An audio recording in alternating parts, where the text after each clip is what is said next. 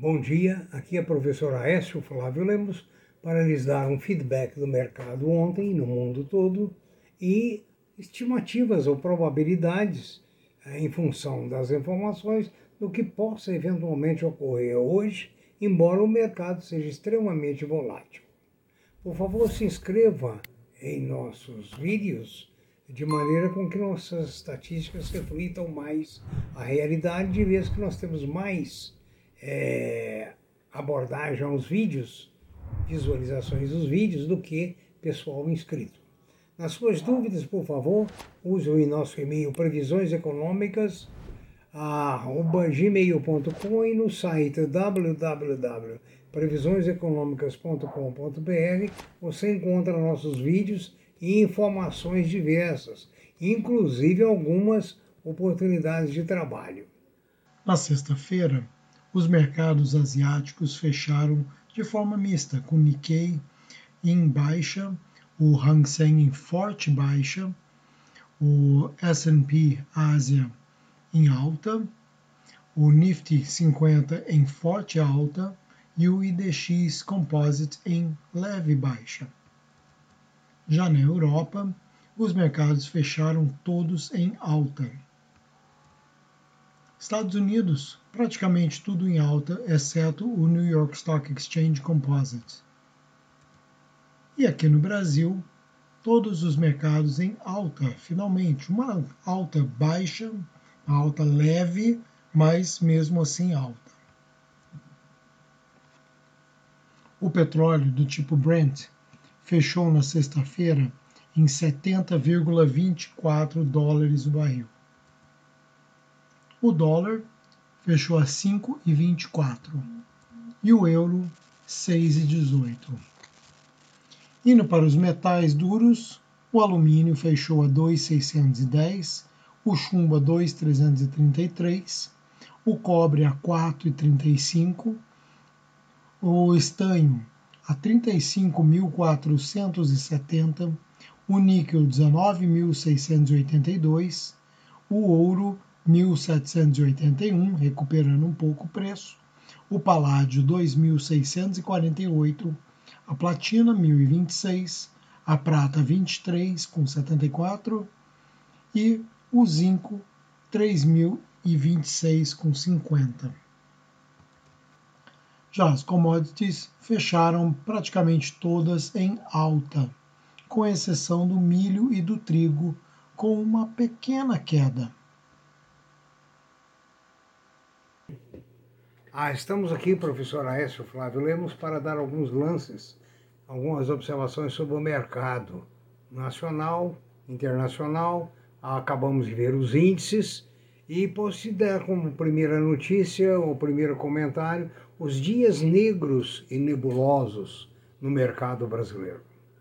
Estamos passando por momentos bastante difíceis em que as ações desvalorizam e perdem demais a liquidez os compradores vão embora, principalmente os compradores internacionais, e ficamos aqui com um número reduzido de compradores e acumulando muito medo, muita expectativa e muita incerteza.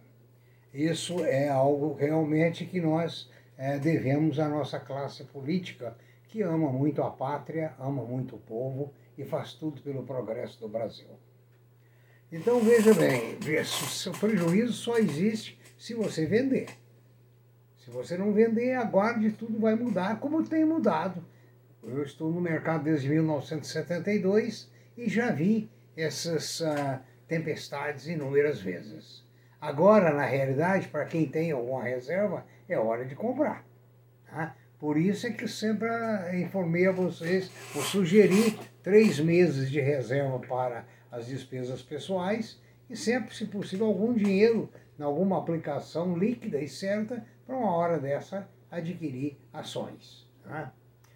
Vamos falar sobre os IPOs de 2021 até aqui. Cinco dos IPOs, mais de 40, caíram muito. Os que mais caíram foram a Ocean Pact, com queda de 62%. Quando vai recuperar? A Mobley, com queda de 54%. A Mosaico com queda de 39%. AgroGalaxy com queda de 36%. West Wing com queda de 33%. A Ocean Pace uh, está com, aliás, Ocean Park está entre as maiores quedas. Tivemos o IPO da Raizen na semana atrasada. O, o, o, a ação caiu bastante. Caiu bastante não. Caiu lá alguma coisa de 7,50 para 6,80, 6,90. Mas essa é uma ação que tem um potencial muito grande de recuperação e caiu em função da saída de capital uh, do Brasil, principalmente, porque os capitais na bolsa, nas bolsas de valores são voláteis. Tá? Quando eu trabalhei em Tóquio, às 5 horas, 6 horas da tarde, a gente via se tinha sobra de caixa. Se o banco tinha sobra de caixa, a gente emprestava para algum banco em Nova York, que ali o dia ia começar, então aquele, ele iria usar aquele dinheiro. À tarde de Nova York, ele devolveria para Tóquio quando nós estaríamos abrindo a agência com aquele dinheiro de volta. Ou seja, o dinheiro voa. O dinheiro não tem pátria, não tem cor. O dinheiro tem uma coisa que ele busca: é lucro. Então, veja bem, Bolsa de Valores existe expertise, análise, raciocínio e capacidade de espera, paciência. Né? Senão, ah, você está sujeito a qualquer boato correr, dizer, ah, estou com um prejuízo muito grande. Não, você não está com prejuízo. Você poderá realizar um prejuízo se você precisar vender. Se você não precisa vender e segue as nossas sugestões, é aguardar um pouco mais. Por outro lado, é hora de comprar. Tem muita coisa baratíssima. Nós vamos a, a dizer alguma, algumas, alguns papéis. As corretoras BitMEX e Polonix dos Estados Unidos sofreram mais de 100 milhões de, de, de dólares em multas pela American Security Exchange, o American Security Exchange Commission. Por quê? Porque eles operaram de formas irregulares é, na identificação de clientes, na, no, no cadastramento e outras variáveis que levaram a American Security Exchange a multá-las em mais de 100 milhões de dólares. Isso é uma notícia boa, porque quando tem essas notícias, quer dizer que o poderio é, jurídico dos Estados Unidos está acordado e vigilante. Né? Essa situação foi ruim para as exchanges, porque elas perderam muito cliente, né? mas serve de advertência para que é, elas trabalhem direitinho. Então presta atenção, se você é cliente da BitMEX e a outra é a Polio, Polonix, a Polonix e a BitMEX.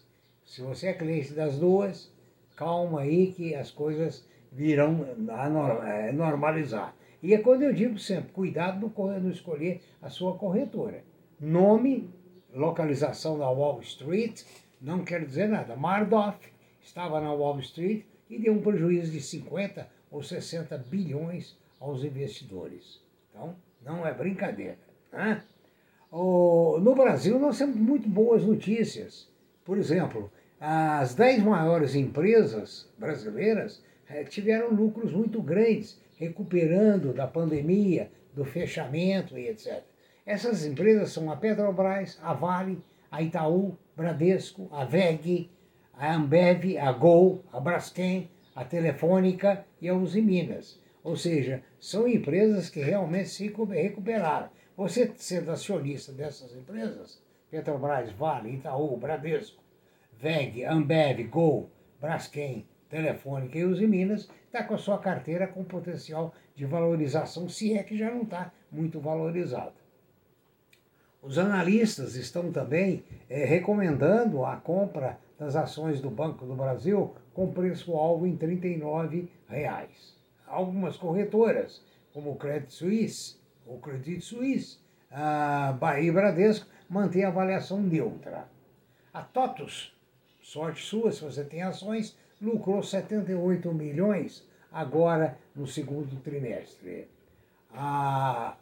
O preço do minério de ferro realmente está um pouco fraco, na casa de 162, 165 a tonelada, mas isso aí é temporário.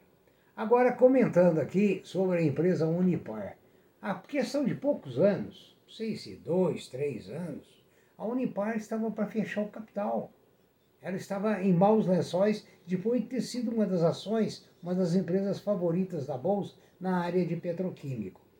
Petroquímicos, desculpe-me. Ela se recuperou e agora está pagando dividendos extraordinários. Então veja bem, muitas vezes esperar um segmento, aguardar, é uma, pode ser uma boa, se, desde que aquele segmento esteja ou volte para a moda com facilidade.